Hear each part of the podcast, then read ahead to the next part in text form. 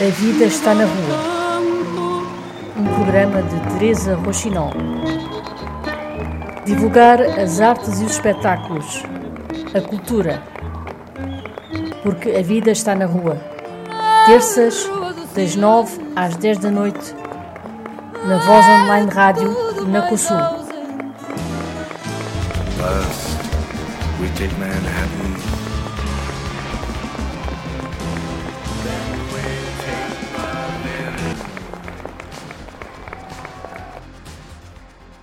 Rogério Charras tem novo disco, o quinto, um disco conceptual. É sobre a história e as histórias deste disco que vamos falar com o cantor, músico, cantautor Rogério Charras.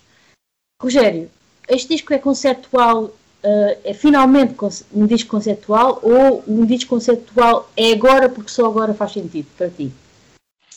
Uh, é, na verdade, eu já, já há muito tempo que eu, que eu, que eu vinha hum, com vontade de fazer um, um disco conceptual.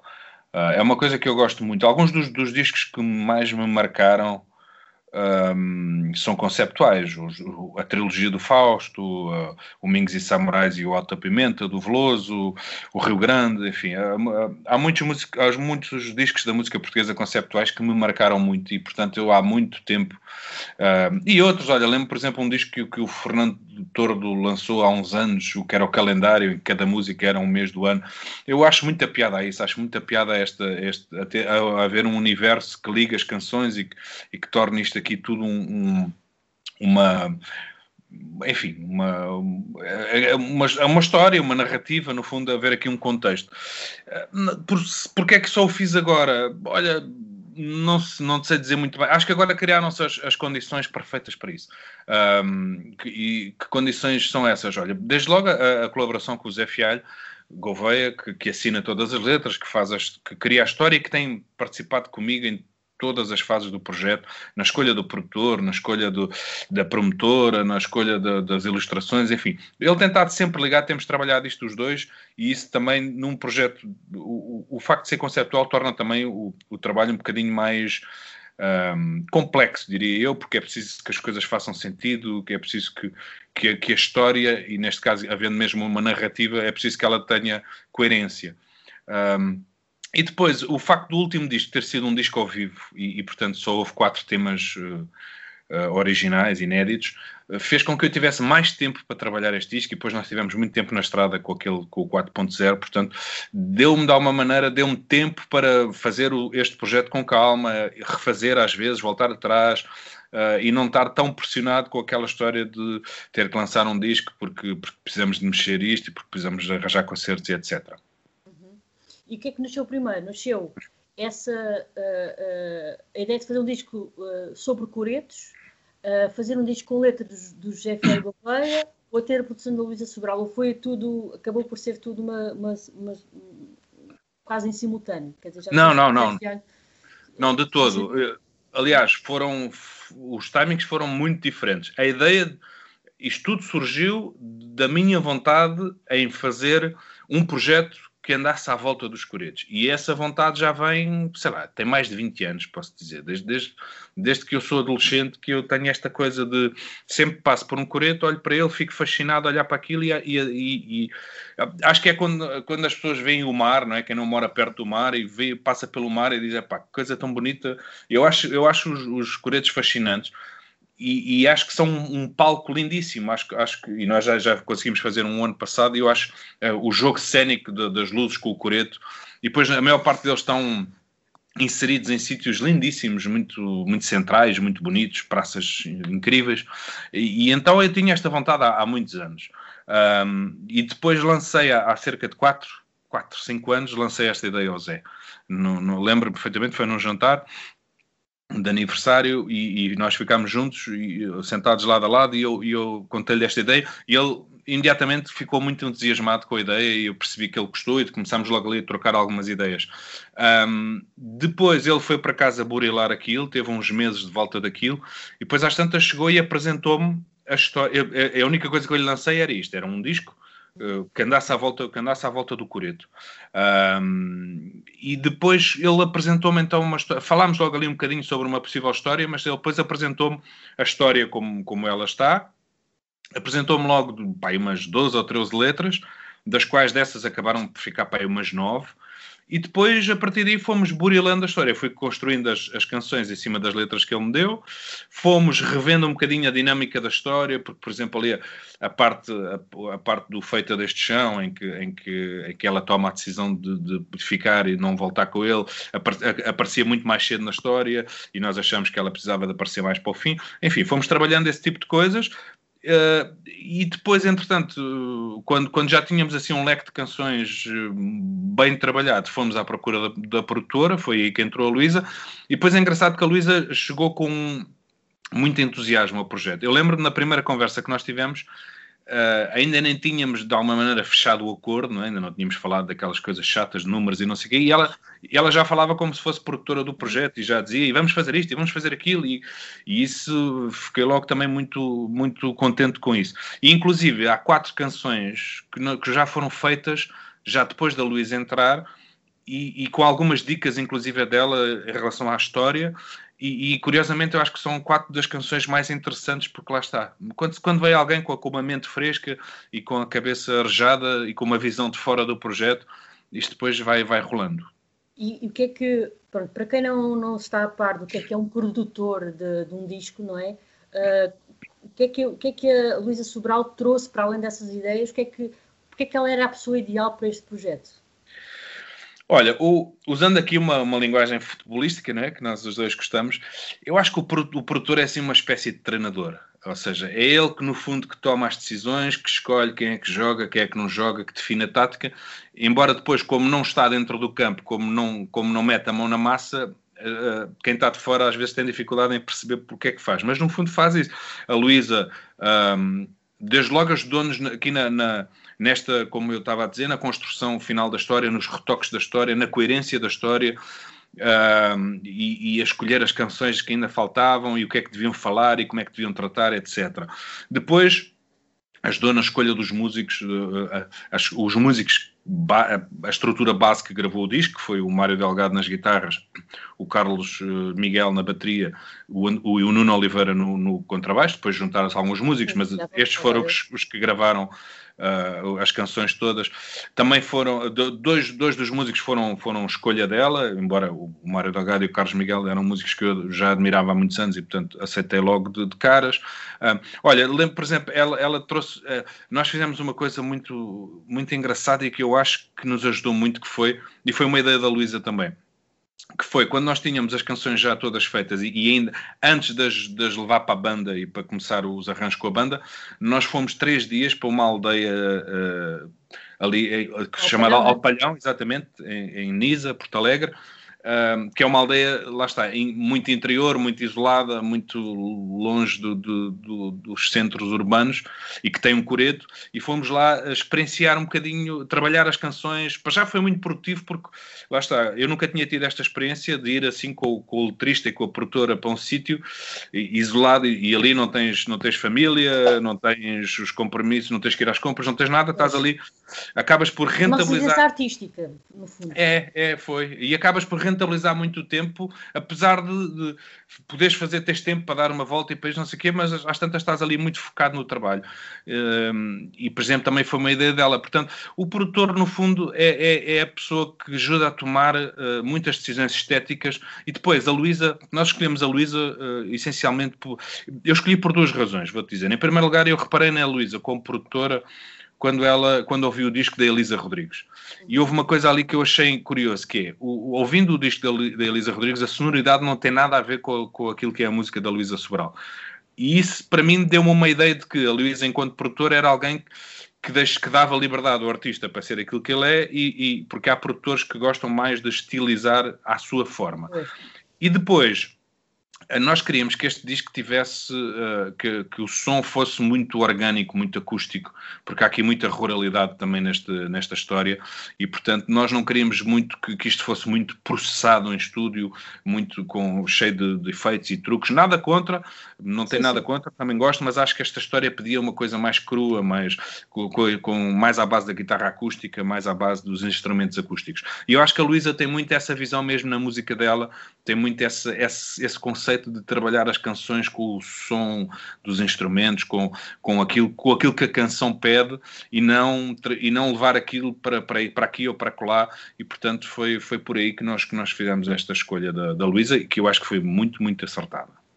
Falando aqui também nessa residência artística em Alpalhão, hum, vocês conheceram mais sobre a relação dos locais com o Coreto, com, com o Coreto lá sobre a interioridade, falaram com as pessoas da, da terra, como é que foi esse, esse processo desses dias lá? Olha, fomos, fomos tentando, claro, era esse o nosso objetivo. Para já, o, o simples facto de estás ali, estás a viver a, a, aquele ar e, e, tu, e no fundo tu percebes, não é? Porque tu, nós vivemos todos aqui, apesar de eu já não estar já há algum tempo em, em Lisboa, ou, né? eu cresci na parte, na, na, na linha de Sintra, já, há muito tempo que eu já estou um bocadinho afastado deste, do, do, do, ruído e da confusão, mas mesmo assim não é a mesma coisa viver aqui como eu vivo a meia hora de Lisboa ou viver a duas horas e picos de Lisboa não, não, não, não tem nada a ver. E portanto o facto de tu estás lá e, e tu percebes isso, tu percebes isso, tu sentes isso. E depois fomos também uh, falando um bocadinho, olha, nós tivemos logo, é, é engraçado porque nós, quando lá chegamos, uh, já agora dizer que nós fomos para a casa do, do do, dos pais de uma amiga minha, que gentilmente nos cederam a casa. Nós chegámos lá, instalámos e, e, fomos dar uma volta pela aldeia. E é engraçado que íamos numa rua e ao, ao, ao fundo vimos uma, uma pessoa mais ou menos da nossa idade e, e, íamos a comentar, olha, porreira vista, afinal, isto, esta, esta aldeia tem, tem pessoas novas e tal. E quando a pessoa se aproximou, disse logo: Ah, vocês, Luísa e Rogério, não sei o quê, eu sabia que vocês tinham que trabalhar. Era a presidente da junta, já, que já sabia que já sabia que nós íamos lá fazer aqueles dias, porque obviamente nestas pequenas aldeias também ah. tudo se sabe e tudo se fala. Um, e portanto, depois ela acabou por vir também lá à casa, estar um bocadinho connosco, portanto, e fomos depois, tentámos ir aos cafés e, e, e, interagir. Não tivemos assim também tanto tempo como isso, e íamos também focados para trabalhar nas canções, mas sim tentámos o máximo possível falar com as pessoas, tentar perceber este espírito de, do que é viver de facto longe do, do, do, dos grandes centros de decisões e, e, e, longe às vezes de tudo, porque né, este, este é um dos assuntos que nós queríamos falar neste disco, é que vai faltando cada vez mais coisas a estas, estes sítios interiores. Tu tens, tu tens uh, embora sejas de, enfim, de, criado aqui em, na zona de Lisboa, tens uma forte ligação à terra, porque as tuas raízes também são alentejanas. Achas está mesmo a fazer falta voltar a essas raízes, a falar delas e a colocá-las num lugar, num lugar de destaque? Acho, acho mesmo. Uh, acho mesmo e acima de tudo, eu acho que esta, esta dicotomia em que nós vivemos, esta assimetria tão grande em, em, nas grandes cidades onde, onde nós estamos literalmente em cima uns dos outros, em que andamos a viver em caixas de fósforo, pá, dentro de umas caixas de fósforos que, que não conhecemos ninguém à nossa volta e, e, e, cheios de lata à volta, cheios de carros, cheios de stress, cheios de horários.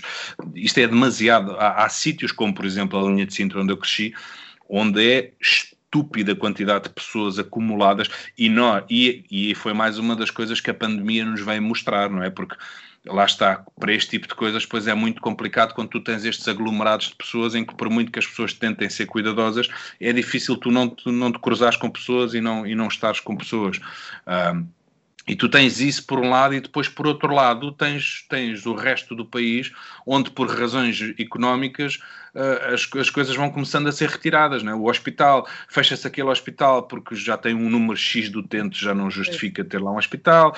A escola primária vamos fechar porque isto basta uma para, para, para não sei quantos conselhos ou para não sei quantas freguesias, esquecendo-se que depois há não sei quantos miúdos que têm que fazer não sei quantos quilómetros para fazer para ir à escola. Uh, os, até já os postos de correio, não é? Hoje em dia é. já são, tem que ser as juntas freguesia a assumir esse, esse papel, até aqui onde eu moro.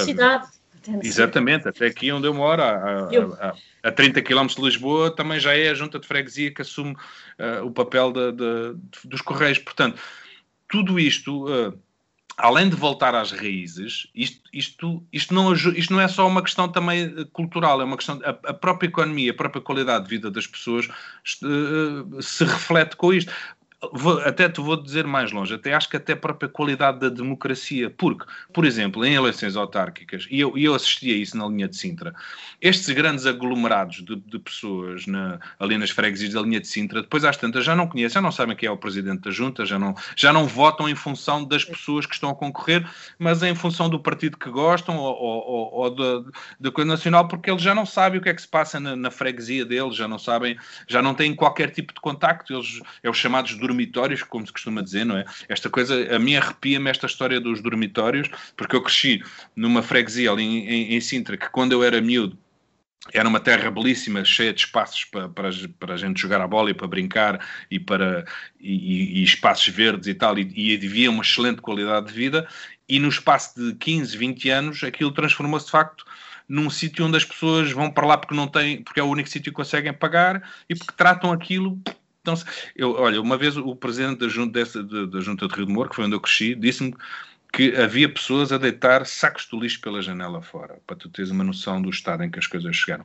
E isto tem muito a ver com, com esta história de nós andarmos aqui todos amontoados em cima uns dos outros e as pessoas deixam de ter, uh, deixam de gostar de, do sítio onde estão e de ter algum gosto por isso. E portanto, enquanto e depois este é um problema que quanto mais nós demorarmos a resolver, mais difícil vai ser. Porquê? Porque as pessoas vão criando raízes, né? as pessoas têm filhos, querem ficar perto dos pais, eh, do, dos sogros, porque, porque precisam e porque querem que os miúdos cresçam ao pé dos avós, e portanto, quanto mais nós formos criando raízes nestes, nestes centros urbanos, mais difícil vai ser depois agarrarmos na nossa vida e voltarmos à aldeia dos pais e voltarmos para, para o interior.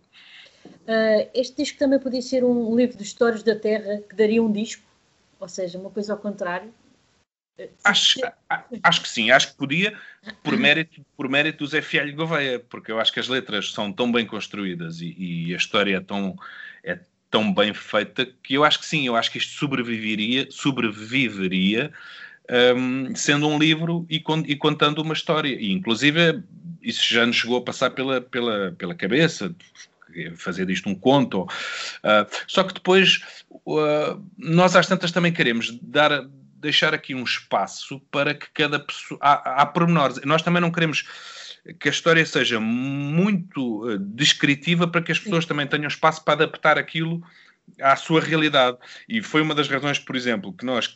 O disco, obviamente, tem, tem Alentejo lá, porque, como tu disseste, metade da minha família é alentejana e, e, e, e o pé puxa-me sempre para aí. Mas depois também há ali, há ali uma canção que é muito minhota, há uma convidada que é dos Açores. Nós, nós quisemos o máximo possível tentar que qualquer pessoa estivesse em Trás-os-Montes, ou no Algarve, ou na Madeira, ou nos Açores, ou nas Beiras, uh, pudesse identificar-se com esta história e achar que esta história podia ter uh, acontecido na sua, na sua aldeia, junto do seu coreto, e pelas, pelas, pelos comentários que nós temos tido das pessoas, eu acho que isso está a acontecer e isso é uma coisa que me deixa particularmente feliz. E as pessoas dizerem isto fez-me regressar à aldeia dos meus pais, fez-me regressar a, a, a, aos tempos em que eu ia lá, eh, passar os fins de semana e passar as férias grandes e etc. E isso é uma coisa que naturalmente me deixa muito feliz. Tu, estas canções, eu, eu, eu tive a ouvir com uma evidência o disco todo do princípio ao fim uh, têm personagens, não é? Para, para além da, da, da, das duas principais que já vamos falar, tem algumas personagens lá pelo meio. Uh, isto isto são, são personagens que podiam ser perfeitamente que existem, não é? Vocês uh, podiam até ter, ter nome, ser as vossas, as vossas pessoas que vocês foram conhecendo, não só, nessa, não só nesse, nesses dias, mas também de residência artística, mas também nas vossas vidas, não é? A personagem da terra, de, do Senhor do Café, etc. Sim, nós, é, mais uma vez, foi, foi essa a nossa, a nossa preocupação, percebes? Em vez de criar uma história que fosse muito mirabolante e que fosse muito específica, nós quisemos criar uma história em que, lá está, as pessoas se revissem nesses personagens. Eu acho que, lá está, o, o homenzito que que, que, que, carrega muito na vida e anda por ali a dizer, a dizer uns disparados é uma coisa que acontece praticamente em todas as aldeias. A senhora que vai muito à igreja mas, e, é muito, e é muito crente e muito católica, mas ao mesmo tempo passa a vida a falar da vida dos outros e não sei o quê, também é uma coisa que, que acontece muito. Portanto, nós quisemos também que estes, que estes personagens. Hum, fossem, lá está, e, e, e que, que fossem representativos de coisas que as pessoas estão habituadas a ver e, e, que se sentissem, e nós queríamos realmente transportar as pessoas de volta para as aldeias, para as suas aldeias, para as aldeias dos pais, dos avós. Uh, e eu acho que nesse aspecto foi conseguido. E depois, tentar, depois fizemos coisas engraçadas que eu acho que foi também dar voz, essas personagens também acabam por ter voz. E aí, olha, por exemplo, foi a ideia da, da, da Luísa, há uma canção que eu gosto particularmente, O Senhor Prior, neste, neste disco, em que é uma, a, a canção em, em, que nós ficamos a saber uh, que, que, que ele vai, que o Sebastião vai voltar para, para a cidade, mas que a Ana não o acompanha. Mas a Luísa deu esta ideia que nós achamos fantástica, que é, em vez de pôr os próprios personagens a falar disto, vamos pôr uma terceira personagem a contar isto e a, e a explicar isto. E então, lá está, aparece a, a, nossa personagem beata a, a, confessar-se ao padre e a contar a história. Portanto, e o Chico Pintinho também acaba por ter uma canção em que ele fala, uh, e, eu, e isso também é, é, bom porque torna a coisa menos. Não, a história eh, anda à volta dos personagens, mas às tantas também não, não, se esgota neles e, não, e não, não, não, eles não estão sempre na berlinda, às tantas acontecem outras coisas que tornam, dão mais dinâmica à história. Embora, sendo tu, se calhar dos três, a pessoa mais ligada à terra, a Luísa Sobral e o José Guevara são os meninos mais de Lisboa, não é? É mais difícil para eles, se calhar, porque é, porque é uma realidade muito particular. Só quem tem terra, ou quem passou pelo menos tempo na terra, não é? É que consegue uh, ter uma perspectiva completamente diferente. Não é uma perspectiva tão de fora, não é? Porque uhum. tu conheces, porque já lá estiveste durante bastante tempo, uh, enquanto que quem é de Lisboa vê aquilo como uma coisa. Uh, os indígenas, não é? É, é pitoresco, e uma coisa. É? Sim, mas, mas eu acho que o Zé, o Zé tem um bocado essa, essa visão também, sabes? Ele também tem, ele também tem já há alguns anos uma casa uh, no Alentejo. Uh, num sítio também muito, muito isolado e muito interior, e portanto vai, vai para lá muitas vezes. E depois o Zé tem uma coisa que é, como é jornalista, tem uh, aquela, aquele hábito de observar as coisas e, e, e, de as aprofundar, diria eu. Eu acho que o lado jornalista dele que no fundo é aquilo que, é a profissão dele, é ser jornalista, apesar de não estar neste momento em nenhuma redação. Uh, acho que isso também o ajuda muito enquanto letrista, porque está muito habituado, lá está, a ter uma, um olhar analítico sobre as coisas e não meramente curioso, portanto, e a, a aprofundá-las. E, portanto, eu acho que, uh, repara, as, as, personagens acabam por ser grande parte da definição da história das personagens é do Zé. Houve algumas. Uh, algum contributo meu, houve algum contributo da Luísa, mas o grande mérito é do Zé, portanto eu acho que ele também tem muito essa, essa capacidade de, de, ver através de alguém do, do, do, interior. E a Ana e o Sebastião, que são, digamos, a, a história, a história baseia-se nestas duas pessoas, ou, ou, personagens, se preferires, quem são eles? Como é que tu defines, imagina, se fosse uma peça de teatro, como é que tu definias a Ana em termos de personalidade de, e, e, e o Sebastião? assim, genericamente, não é? Análise dramatúrgica. Sim, claro.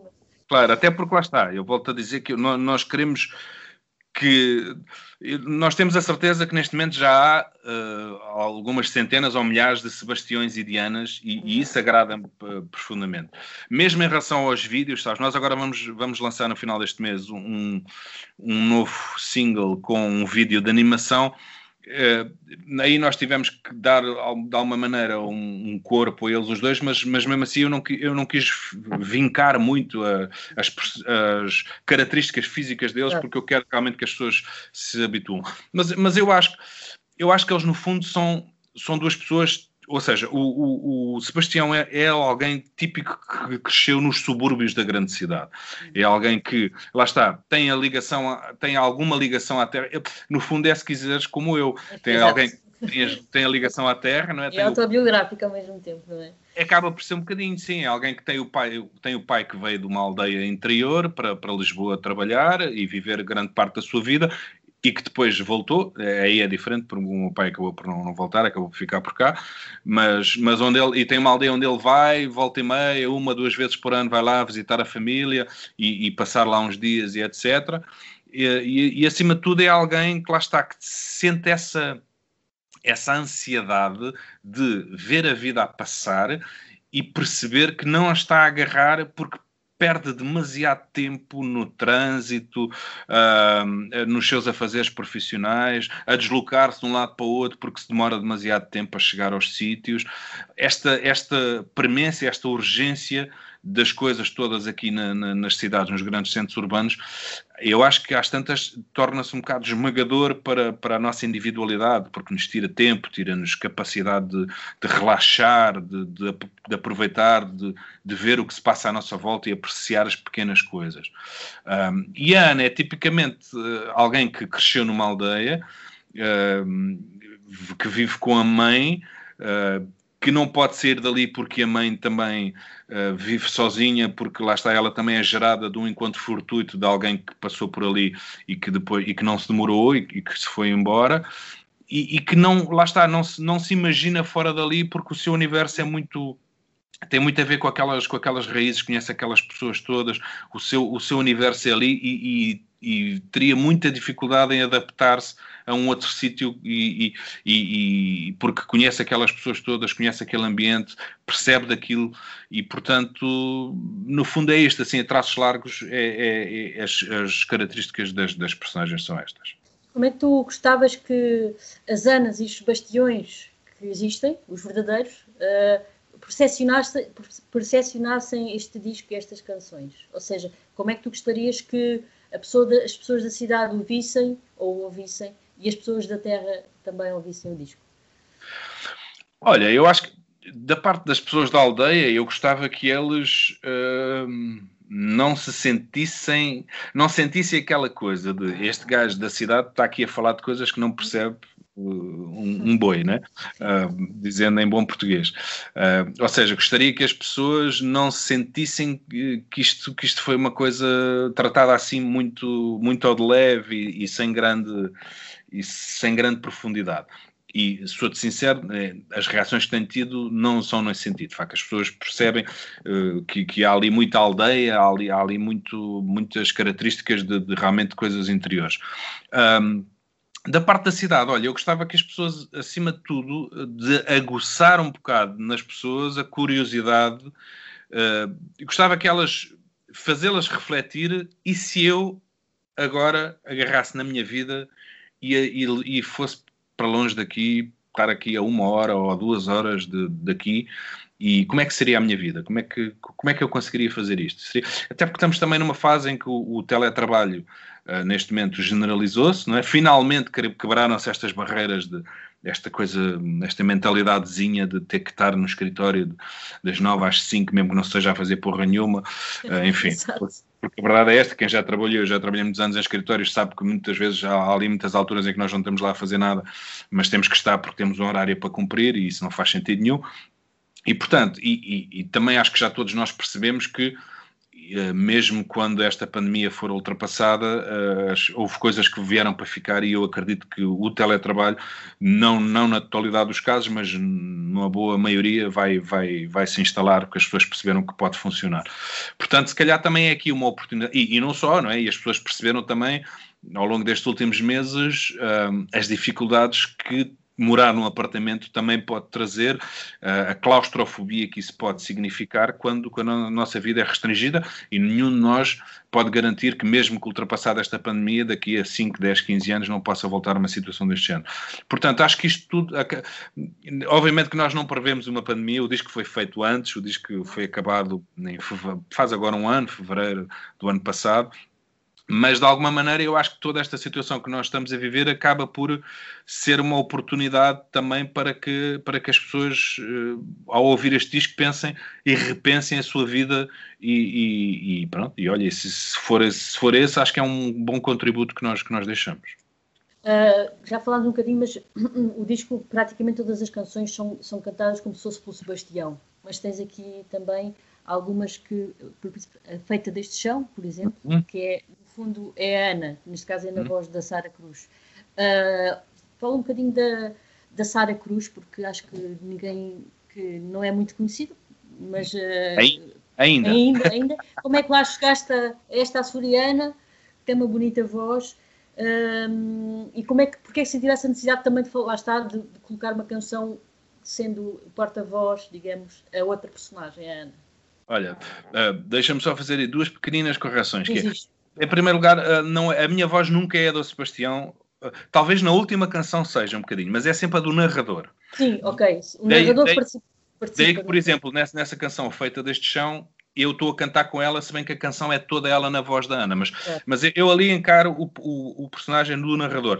Talvez na última canção, o Vou Estar Aqui, que ela também, a Sara também entra, aí talvez sim, como, como, como há, há ali, pode haver duas vozes, porque é uma canção em que nós estamos a falar um bocadinho na voz da Ana, um bocadinho na voz do Sebastião, aí talvez a minha voz seja a do Sebastião, mas é, nas outras é, é, é, do, é do narrador. Um, e depois ela, ela de facto entra em duas canções, no, no Feita deste Chão e no Vou Estar Aqui, e eu, eu a, a, história, a maneira como eu descobri a Sara é, é, muito curiosa e muito engraçada, porque nós, nós quando começámos a ter as canções mais ou menos delineadas, eu e o Zé achámos que fazia sentido ter uma, uma voz feminina. Eu não queria ter muitos convidados neste disco, eu tive sempre muitos convidados nos outros discos, mas, mas aqui eu queria que as, atenções das pessoas se centrassem na história e nos personagens e não, e não houvesse muitas distrações a isto. E, portanto, se eu tivesse muitos convidados, embora podia ter convidado outras, outras pessoas para fazer a voz de Chico Pintainho ou a voz da, da Isaura, mas, mas às tantas eu acho que criaria aqui demasiado ruído para, e, e as pessoas não se centrariam na história. De qualquer maneira, eu e o Zé achámos então que fazia falta uma voz feminina, chegámos a mandar vários nomes para cima da mesa, mas entretanto eu fui aos Açores uh, há dois anos uh, fazer uma conhecer a, a, terra da minha avó. A minha avó era de São Miguel, uh, a minha avó materna, mas eu nunca tinha tido ainda a oportunidade de ir, de ir a São Miguel. Já tinha ido a, a, a, outras ilhas, mas a São Miguel ainda não. E então tirei uma semana de férias e fui. Um, mas, mas como lá está, eu uh, acho que nunca desligo do trabalho, uma vez que ia estar nos Açores, eu sei que, que a, RDP Açores trata muito bem a minha música eles, eles passam muito a minha música, eu falei com a promotora e, e disse-lhes eles que como eu vou estar em Ponta Delgada, se eles quiserem fazer lá qualquer coisa, uma entrevista, qualquer coisa, fazemos. E eles assim disseram. Um, e a Sara estava a estagiar na altura lá na rádio com a, com a Lena, que era a locutora que me fez a, a entrevista, e quando nós estávamos ali a preparar as coisas, a montar, porque eu cantei também duas canções, a fazer som e tal, a Lena pôs a tocar uma música da Sara e disse-me assim: Olha, sabes quem é que está a cantar? E eu não, ainda por cima era cantada em inglês, a Sara, como compositora, canta em inglês. Um, e eu disse: Olha, não faço ideia, tem uma voz lindíssima, não faço ideia. É aqui a Sara. E eu fiquei muito impressionado porque a voz dela é fortíssima, é, é incrível. As músicas também são muito bonitas, se bem que eu já lhe disse isto e, e acho que ela não vai levar a mal. Eu acho que ela canta ainda melhor em português do que em inglês, porque tem, é mais genuína a cantar em português do que em, em inglês.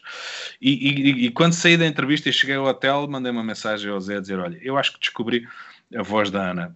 Mandei-lhe duas ou três músicas dela, ouve lá isto, vê lá o que é que tu achas. Depois, eh, depois eu também achei, e, e continuo a achar super simpática, uma miúda super simpática, super humilde, que está numa fase de crescimento, ela depois ganhou aí um, um concurso de Novos Talentos e, e, ela é uma belíssima compositora também. A, a Luísa ficou também impressionadíssima com a voz dela e, e, adorou. Elas depois acabaram até por se cruzar no processo, depois de termos gravado eh, passados uns meses, a Luísa também foi tocar a um festival aos Açores, onde a, onde a Sara também estava e, e estiveram juntas. Um, portanto, acima de tudo foi isso: foi chegar ali, ouvir a voz, apaixonar-me completo pela voz dela. E depois eu acho que a voz dela, a de cantar estas canções, tem uma, uma espécie de fragilidade que eu acho que é incrível. Arrepia-me muito ainda hoje em dia, um ano depois do disco estar gravado, eu cada vez que ouço estas canções fico arrepiado quando ouço a voz dela, porque acho que é, é incrível. E eu acho que mais cedo ou mais tarde uh, as pessoas vão, vão descobrir a Sara, porque não há, não há como não descobrir. Sara Cruz, o nome a memorizar. Uh, como é que é, é esta conjugação, de, de, este alinhamento, como é que foi difícil de fazer?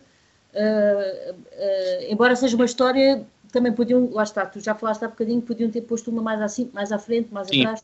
Como é que montar o puzzle? Olha, não foi, não, eu acho que não foi assim tão difícil.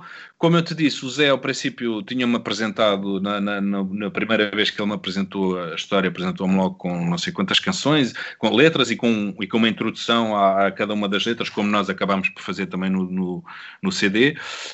Um, e, e, como eu te disse, dessas, dessas canções, nove, dessas primeiras canções, nove acabaram por ficar. Portanto, o esboço da história estava praticamente delineado, o início e o fim. Depois houve, de facto, ali um, uns pormenores a, a, ver com a dinâmica, lá está. Porque, por exemplo, essa canção, o, o Feita deste Chão, é a canção que transforma uh, o disco. Eu acho que o disco, até chegar aí, é um disco muito alegre, uhum. muito bem disposto, muito cheio de sol e de luz e a partir do Feita deste Chão é um, é um disco triste, não é? porque o final da história é triste e a, e a partir daí uh, a coisa torna-se um bocado mais, mais pesada e essa canção aparecia cedo mais na história. E eu, e eu na altura e pronto, eu disse isso ao, ao, Zé a canção acontece cedo mais o disco vai ser demasiado triste que não, acho que não faz sentido e, e, e, nós não estamos a conduzir bem até lá precisamos aqui de mais algumas coisas. Foi então que depois construímos aqui algumas histórias até para criar ali uma espécie de outono uh, ou seja, para isto não passar de alegria de festa de verão e tal, não sei o quê, para de repente caiu o inverno e a tristeza. Então criámos ali uma espécie de outono, fomos transformando a, a, a canção do Natal, que é uma canção também muito bonita e, e, e que fala também da ausência. O Zé, o Zé tem uma, uma, sensibilidade incrível na, nas letras e esse refrão também para mim é uma das, é uma das coisas marcantes deste disco onde Deus diz: dói-nos tanto quem não está e tu faltas-me a mim, não é? Ou seja, olhar, pelo, olhar para o Natal, acho que também nunca ninguém tinha feito isto, olhar para o Natal do ponto de vista de, de, das pessoas que nos faltam e que não, que não existem. É sempre uma altura em que nós nos lembramos, lembramos muitas vezes, mas no Natal. E, irremediavelmente lembramos das pessoas que já não, com quem já não podemos partilhar esses, esses momentos de família. Um, e portanto é isso, no fundo depois fomos criando aqui, só vendo a nível da dinâmica da história, e a Luísa também já participou um pouco nessa, nessa história, e até nos ajudou no sentido, nós queríamos às tantas encaixar ali uma, uma outra música que já tínhamos, que era de outros universos, e ela foi rigorosa, disse, não, não, epá, esta música é bonita, mas não é daqui, não, não faz parte desta história, esqueçam, vamos fazer canções novas. Puxou um bocadinho também por nós nesse aspecto, e ainda bem, porque acho que essas últimas quatro canções, que é o Senhor Prior, é esta do Natal, é, é a canção do Chico Pintainho, Olá, meu velho amigo, um, olha, e é mais uma que eu agora de repente não me estou a lembrar, mas, mas são quatro canções que são, que são vieram trazer muito cores diferentes a este, a este disco e, outra e, e, mais, mais pormenores, mais riqueza. Mas eles afinal não foram felizes para sempre. Porquê?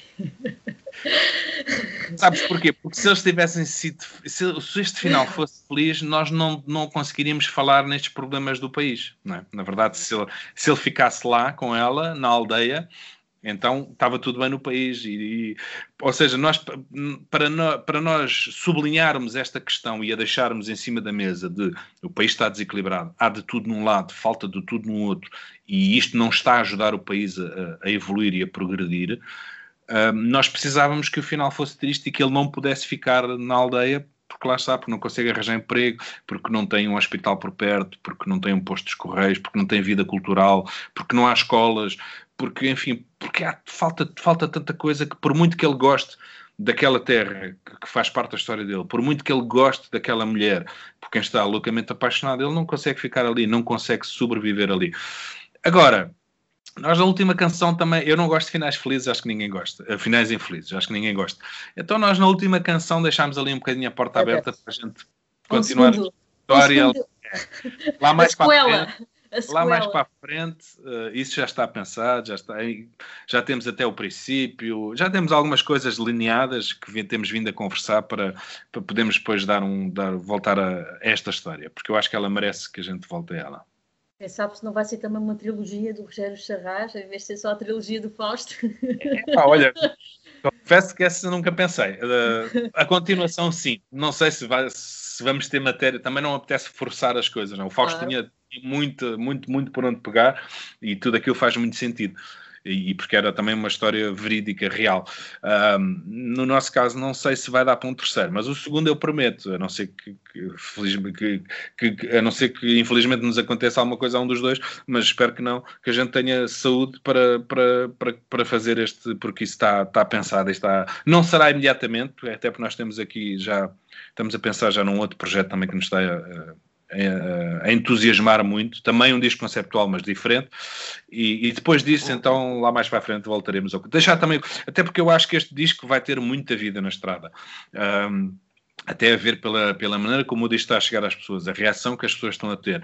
E eu estou a, a perceber que este fascínio pelos coretos não era uma coisa só minha, era uma coisa que, repara, nós tivemos na né, semana passada o Fernando Alves a fazer uma, uma crónica dos sinais sobre isso, a falar desse fascínio, portanto, eu estou a perceber que, que há muita gente tem este fascínio e de alguma maneira nós vamos agora ficar aqui um bocadinho ligados ao coreto, portanto, sempre que acontecer coisas em coreto, eu acredito que as pessoas se vão lembrar deste projeto e de nós.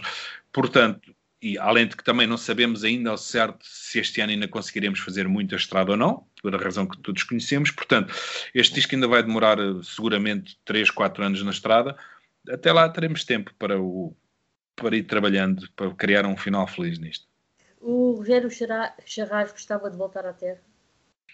Gostava muito, pá, gostava muito, Teresa, gostava muito. Aliás, eu vou-te ser sincero, eu, eu cresci na linha de Sintra, há seis anos andei 30 km mais para, para cima, ou para cima e para o lado, se quisermos, para a zona oeste.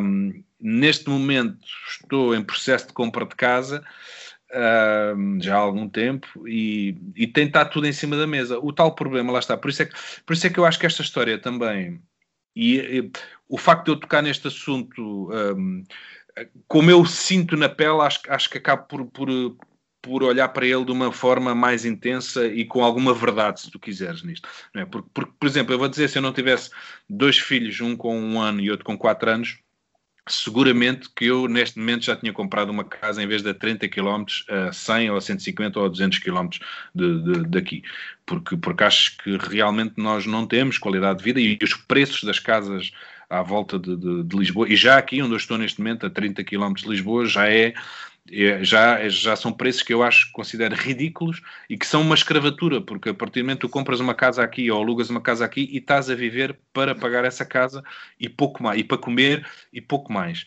E isto não faz qualquer tipo de sentido. Portanto, sim, eh, gostava muito de voltar e, e o Alentejo, obviamente, estaria no topo das minhas preferências.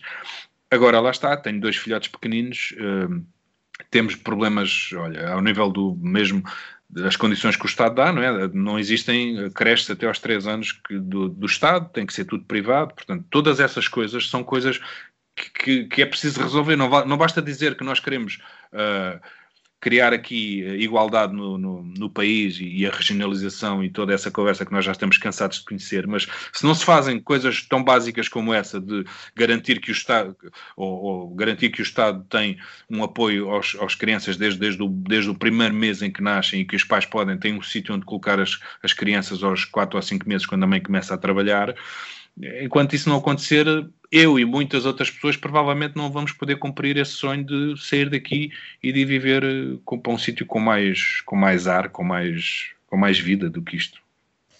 Uh, já falamos um bocadinho dos músicos, mas vamos, vamos falar mais pormenorizadamente, porque acho que os músicos às vezes são um bocadinho esquecidos aqui nas, Verdade. nas Verdade. Como não temos problemas com o tempo, Uh, não temos partilhos de horários de noticiários, uh, nem nada disso, estamos à vontade. Então, já falaste no Mário Delgado, já falaste no Carlos Miguel. Uh, também tens uma, tens uma banda cavalinho, eu percebi, ouvi mal quando, quando ouvi as canções, tens uma espécie de uma banda cavalinho, com os chopos todos. É, não temos... é bem banda cavalinho, ou é? sim, temos ali uma, uma secção sopros, eu, eu vou-te explicar porquê. Porque nós... Um uma, uma, uma das ideias deste projeto, uh, nós quando, quando, quando fomos levar este disco para a estrada, vamos fazê-lo em salas também, porque, porque eu não quero que isto se torne sazonal, ou seja, não quero tocar com isto só no verão ou na primavera, quero tocar no inverno também, mas uh, o, o, o habitat natural deste projeto para mim é o ar livre e é os coretos, é para tocar em cima dos coretos, ou quando eles forem demasiado pequenos, montar um palco em frente ao coreto e usá-lo como, como como fundo. Um, e os coretos estão desde sempre ligados às bandas filarmónicas. Portanto, nós, nós, eu quis meter aqui sopros em quatro temas deste disco e quis e pedi isso a quem fez os arranjos, que foi o Paulo Loureiro, pianista que toca comigo, fez dois dos arranjos, e o Sérgio Charrinho, o trompetista que tocou, e eu já vou falar dos outros todos, um, fez os outros dois arranjos, e eu pedi-lhes a eles esta coisa. Isto, gostava que isto soasse uh, a, a, mini banda filarmónica para depois, quando formos para a estrada, quando pudermos e quando mais uma vez o vírus deixar, que haja assim um aglomerado de músicos juntos. Uh, gostávamos de fazer isto com a participação das bandas filarmónicas locais, uh, a engrandecer também isto. Um, só, muito rapidamente sobre os músicos. Eu, como disse, a Luísa, a Luísa quando, quando fechámos o acordo com ela, ela, ela pediu-me eu gostava de trabalhar com dois músicos com quem tenho trabalhado e que, e que, e que nós temos muita sinergia e, portanto, ajuda muito aqui o meu trabalho. E é o Mário Delgado nas guitarras e o Carlos Miguel na bateria. O Mário Delgado é um músico que eu adoro desde há muitos anos que, que acompanho o trabalho dele. Ele já teve para gravar uh, uma canção minha na Chuva dos Beirados. Depois, na altura, ele estava com uma dor de dentes, não conseguiu, não foi possível. Uh, andava aí cheio de problemas e não conseguiu mas eu disse logo que sim, o Mário Delgado para mim é ótimo, e o Carlos Miguel inclusive já tinha substituído várias vezes o baterista que toca comigo, portanto já eu tinha tocado com ele e adoro o Carlos como música, como pessoa. E o, depois era preciso um baixista que, que tocasse contrabaixo também.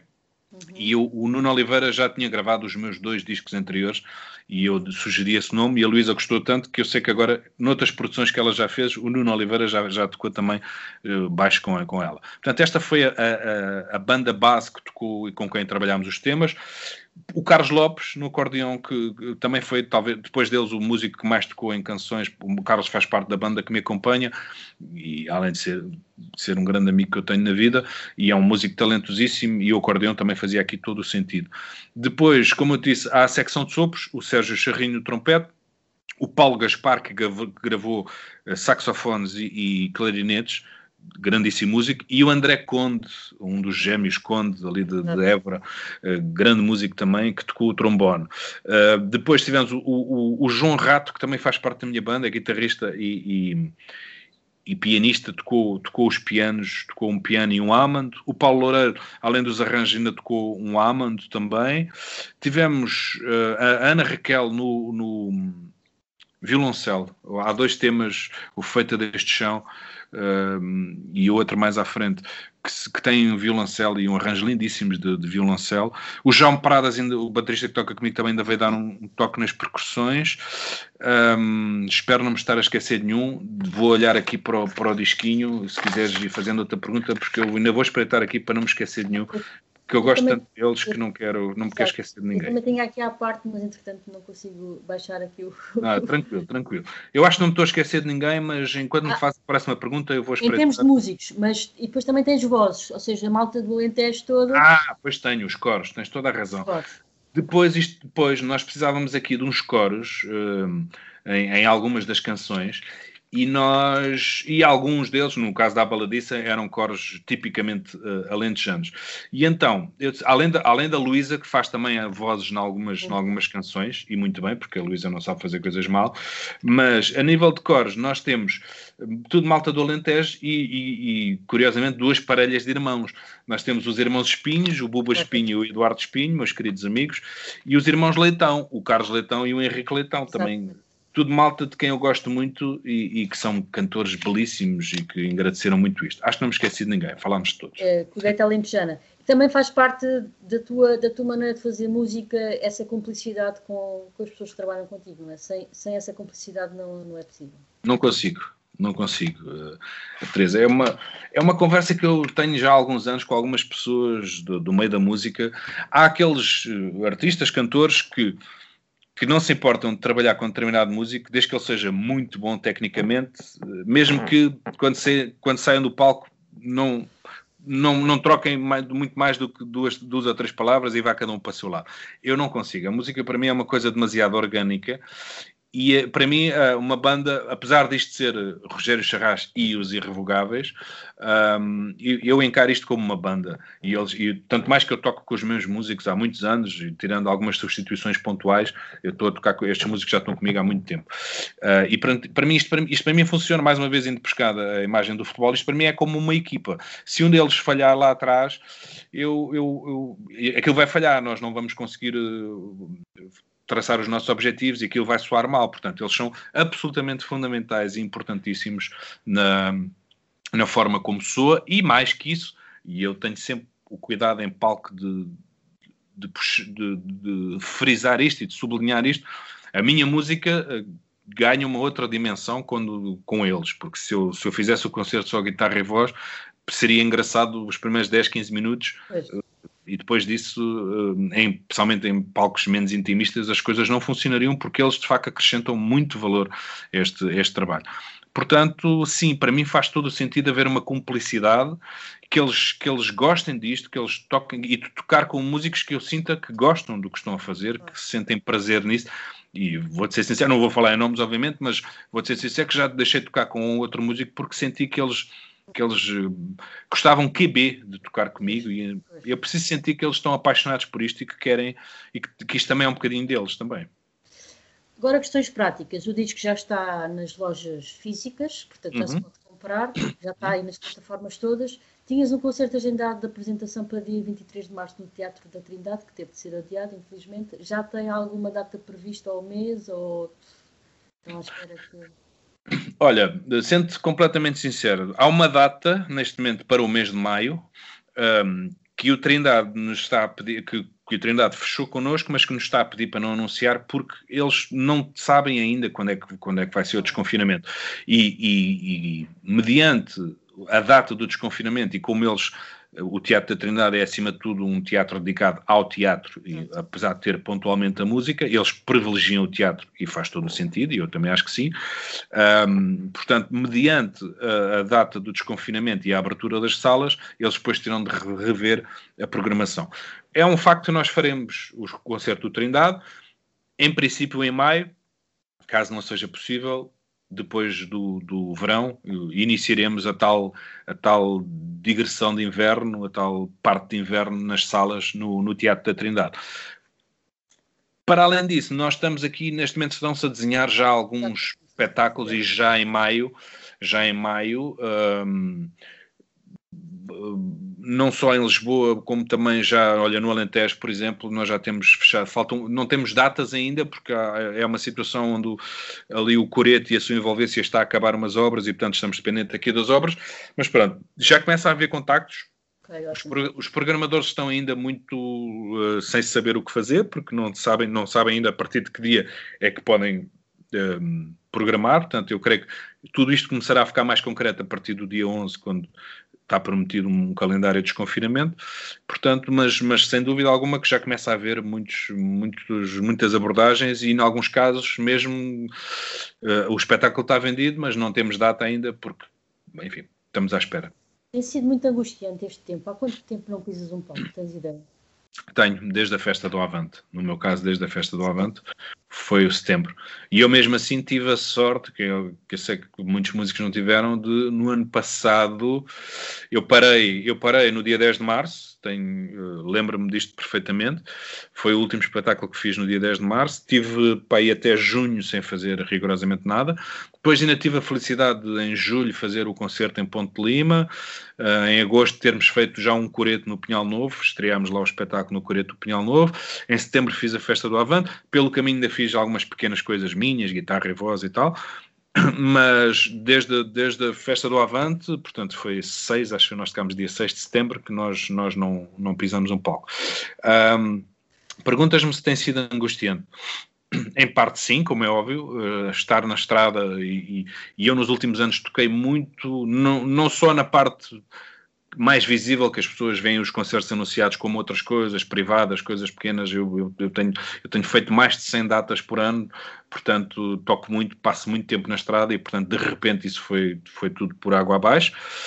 Mas, mas é assim, em contrapartida da minha parte, como eu tenho tido este projeto e, como este projeto tem corrido tão bem, tem acontecido tantas coisas, isso tem-me dado muito talento e de alguma maneira, eu diria, eh, diria desta forma, tem-me anestesiado um bocadinho esta falta do palco. O mais complicado, tenho que ser sincero, é a questão familiar, é o facto de estar fechado com duas crianças eh, durante vários meses, lá está, num apartamento, não tenho ainda uma casa que tenha um quintal, um jardim, não sei o quê, e ter e ao mesmo tempo nós os dois eu e a minha mulher temos que trabalhar temos que fazer coisas e ao mesmo tempo temos que cuidar deles e eu acredito que isto quem for ouvir esta entrevista a maior parte das pessoas vão se identificar e perceber o que é isto. Assim, o meu maior, a minha maior angústia ainda, aliás, vou dizer, as minhas maiores angústias neste tempo, a minha maior angústia é, é, é ver muito pouco os meus pais no último ano e, e, acima de tudo, que os meus filhos vejam muito pouco os meus pais e vice-versa, sem ser através do, da Câmara. Essa é a minha maior angústia neste processo todo. Um, e a segunda maior é isto, é esta uh, angústia de, ok, estar fechado em casa é chato, mas eu ainda por cima estou fechado em casa e muitas vezes não consigo fazer as coisas que, que preciso uh, porque tenho que tratar dos meus filhos, que adoro, que amo, adoro estar com eles, mas oh, às tantas chegas a um ponto em que tens muito, muito pouco tempo para ti e para as tuas coisas, portanto, nesse aspecto, meio, meio complicado. Mas agora só estamos já mesmo a terminar. Achas que a, sede e a vontade que as pessoas estão têm de estar um ano fechadas uh, pronto, atrapar pelas paredes, basicamente, uh, sem ver espetáculos, sem estar com os outros, vai trazer uma. vai ser a loucura e que vai haver espetáculos como se não houvesse amanhã, ou por outro lado, achas que as pessoas ainda vão ter algum receio de ir e os programadores não estão, não estão com dinheiro para programar porque esse dinheiro foi canalizado para outras coisas? É qual é a percepção? Acho que há um misto das duas coisas. Né? Duas, separar aí duas, duas uh, questões diferentes que, do que tu colocaste. Em relação às pessoas, acho que vai haver um misto de, das duas coisas. Vai, vai depender também muito de como as coisas evoluírem a partir do desconfinamento. É? Acho que as pessoas estão com essa sede enorme de sair e de ver coisas e de, e de beber uh, tudo aquilo que. E às tantas, acho que também ao longo destes meses, de alguma maneira, foram percebendo todas as coisas que não fizeram nos anos antes da, da pandemia. E, portanto, sim, acredito que vai haver muita sede, muita procura de, de coisas, de espetáculos, ao ar livre, em salas, etc mas também acho que o medo não vai ser ultrapassado assim tão facilmente, nomeadamente pela, pelas franjas mais, com mais idade e pelas pessoas que têm contacto direto com as, com as pessoas com mais idade. Né? Um, portanto, acho que aí há um misto das duas coisas. Relativamente às, à programação, eu percebo que o dinheiro tenha sido canalizado por outros lados, por outro lado também há outros apoios. Eu acho que o grande problema da, para ser sincero, o grande problema dos programadores não vai ser a falta de dinheiro, até porque também, vamos ser aqui sinceros e honestos, sabemos que há eleições autárquicas e que há sempre uma, uma franja do bolo que é sempre guardada para esta, para esta parte, faz parte do jogo, não, não, também não tem assim tão mal quanto isso. Agora, o que eu acho é que eles não vão ter espaço para encaixar tudo aquilo que está pendurado mais tudo aquilo que, como nós e como outros projetos, não somos só nós que estamos a aparecer com projetos novos, juntar isto tudo e arranjar espaço para isto tudo. Agora, por outro lado, também acho que ainda durante este ano, durante o ano 2021, eu acho que vai ser complicado, salvo raras exceções, eles não vão conseguir fazer uh, espetáculos e, e, eventos para milhares de pessoas ao mesmo tempo, portanto eu também acho que isto vai ter que ser feito mais, mais coisas e mais pequenas, portanto, e eu acho que eu espero que a opção seja essa, é fazer programar mais e coisas mais mais limitadas, porque nem toda a gente vai conseguir ir às coisas. Eu não acredito ainda que este verão se consiga juntar 10, 15, 20 mil pessoas num, num, num espaço. Tenho sérias dúvidas disso. Acho que vai haver já, já uma espécie de festivais ou de coisas ao ar livre, mas acho que ainda vai continuar a ser muito limitado. Muito bem, Rogério, alguma coisa que não tenha perguntado e que tu gostavas de dizer sobre, sobre este disco? Olha, não, já agora, só que falámos praticamente tudo, já agora só dizer que o disco foi gravado no estúdio do Plateia de Ilusões, do Vasco Teodoro, que, que, costuma também trabalhar comigo ao vivo técnico, foi misturado pelo Rui Guerreiro, um, que também é uma parte importante do, do, disco, e já agora que as ilustrações do, do, do disco são da Camila Barão dos Reis, que também foram, e que e já agora também porque eu sei que este trabalho, nomeadamente a canção do Quando Nós Formos Velhinhos, ganhou muito com o vídeo que foi feito a acompanhar.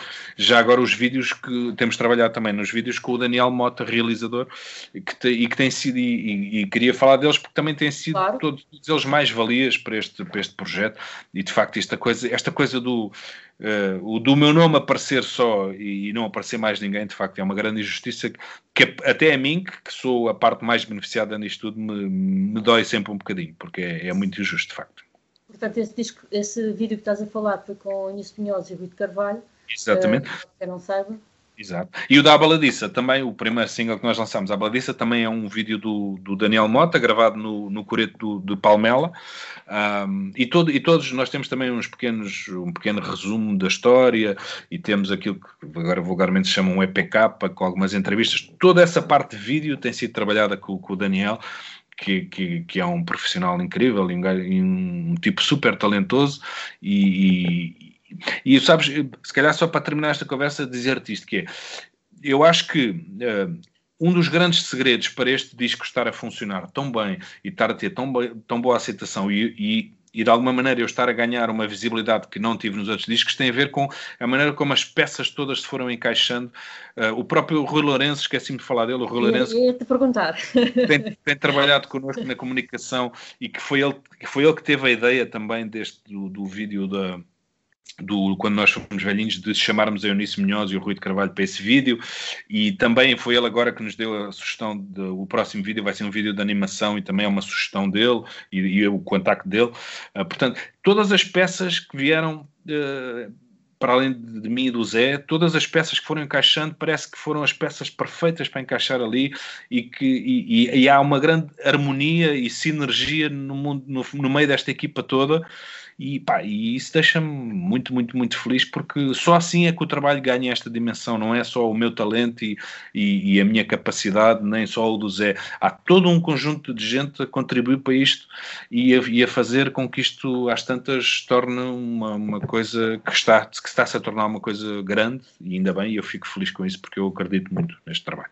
Pode fechar a equipa promotora e a management, ou e booking, ou seja, booking, quem sim. não sabe, quem, quem, quem vende os espetáculos, porque uh, aqui também se vê nesta conversa que, que a quantidade de gente que está à volta do, do artista ou de uma banda, não é? Porque, Verdade.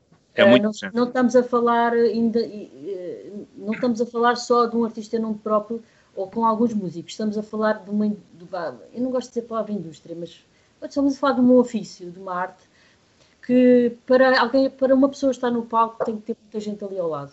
Verdade. Mas... Quero, quero. Nós estamos a trabalhar na promoção com a Inha, a Inha Castanho, e deixa-me dizer que quem começou este trabalho foi a, a Mónica Jardim, que depois, por, por razões profissionais dela, ela não pôde continuar e passou à Inha, mas ainda, e eu quero dizer isto e quero fazer este sublinhar, mas ainda esta semana, ela, ela, apesar de já não estar a trabalhar connosco, e ainda esta semana nos deu uma ideia muito porreira para uma ação que nós estamos a tentar preparar, portanto, até nisso nós temos tido sorte, as pessoas que passaram por aqui não ficaram, mas, mas têm carinho pelo projeto e vão, vão dando ideias. E depois, a nível da venda dos espetáculos, que vulgarmente hoje em dia se chama Booking.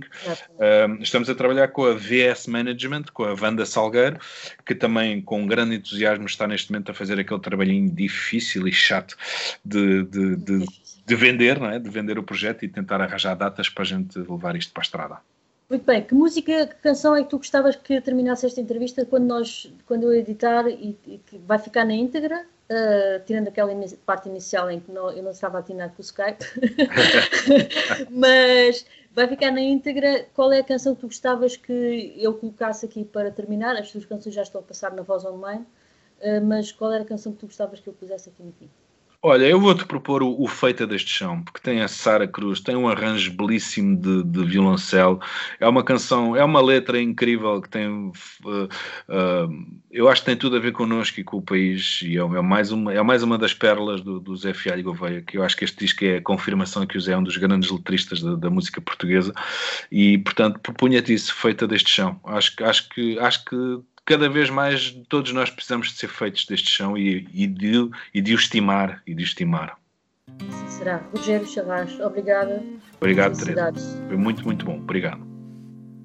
Não me peças para escolher entre ti e o meu chão.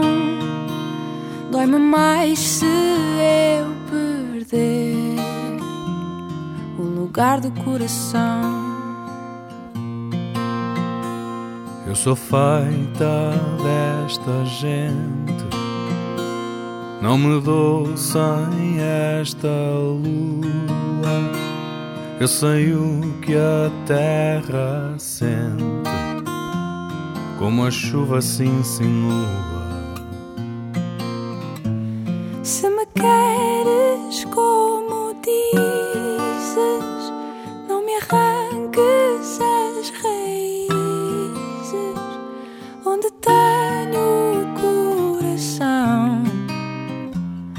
sou feita deste chão.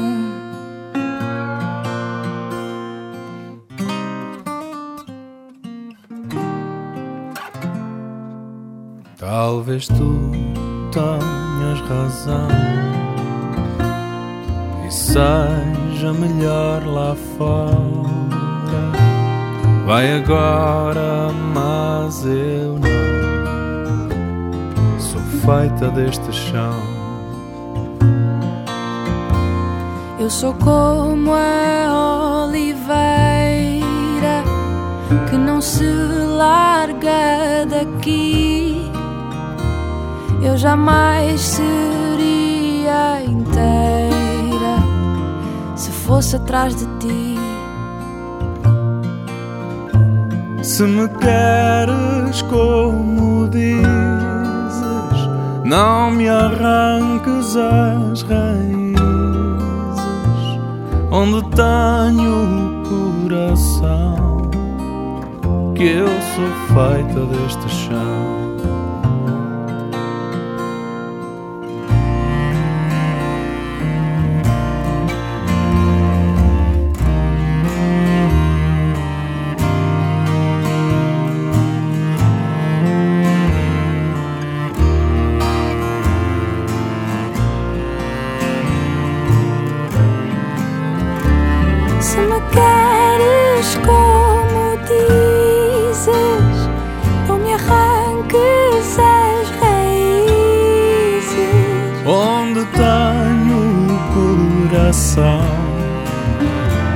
Eu sou feita deste chão.